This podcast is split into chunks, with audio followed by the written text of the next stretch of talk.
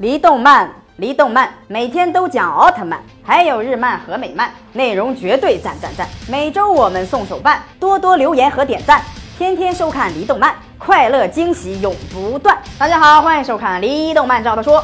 上期我们说到，女王陛下变身为战神，阻挡巴黎西普与怪兽的攻击。可是善良的女王，就算变成了战神，也不愿意主动攻击怪兽，结果被怪兽一顿完虐，打得遍体。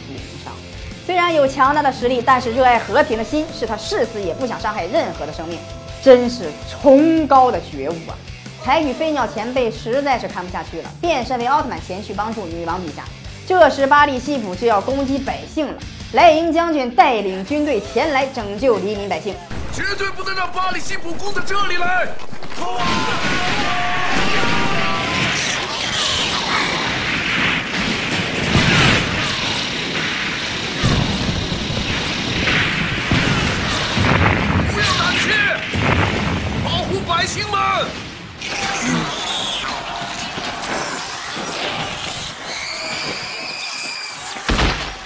莱茵将军自己也拔剑出手了，与巴利西普交战。可是巴利西普的数量太多了，莱茵将军也处于下风，就要被巴利西普杀掉了。在千钧一发的时刻，森罗大臣赶到，救下了莱茵将军。加古拉也前来助阵，一人单挑巨型巴利西普，史上最大的战争就此打响。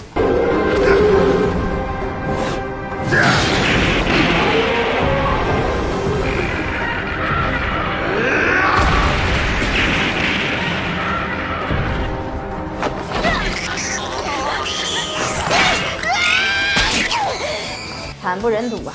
真是惨不忍睹。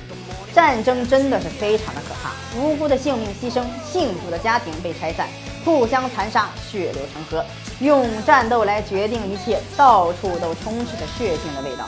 台奇博士也是因为受够了这样的宇宙，才选择要控制全宇宙的。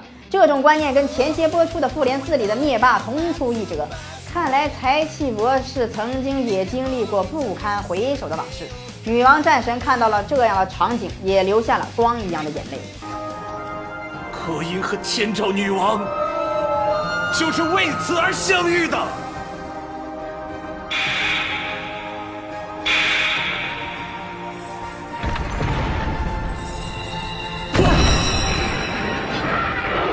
女王，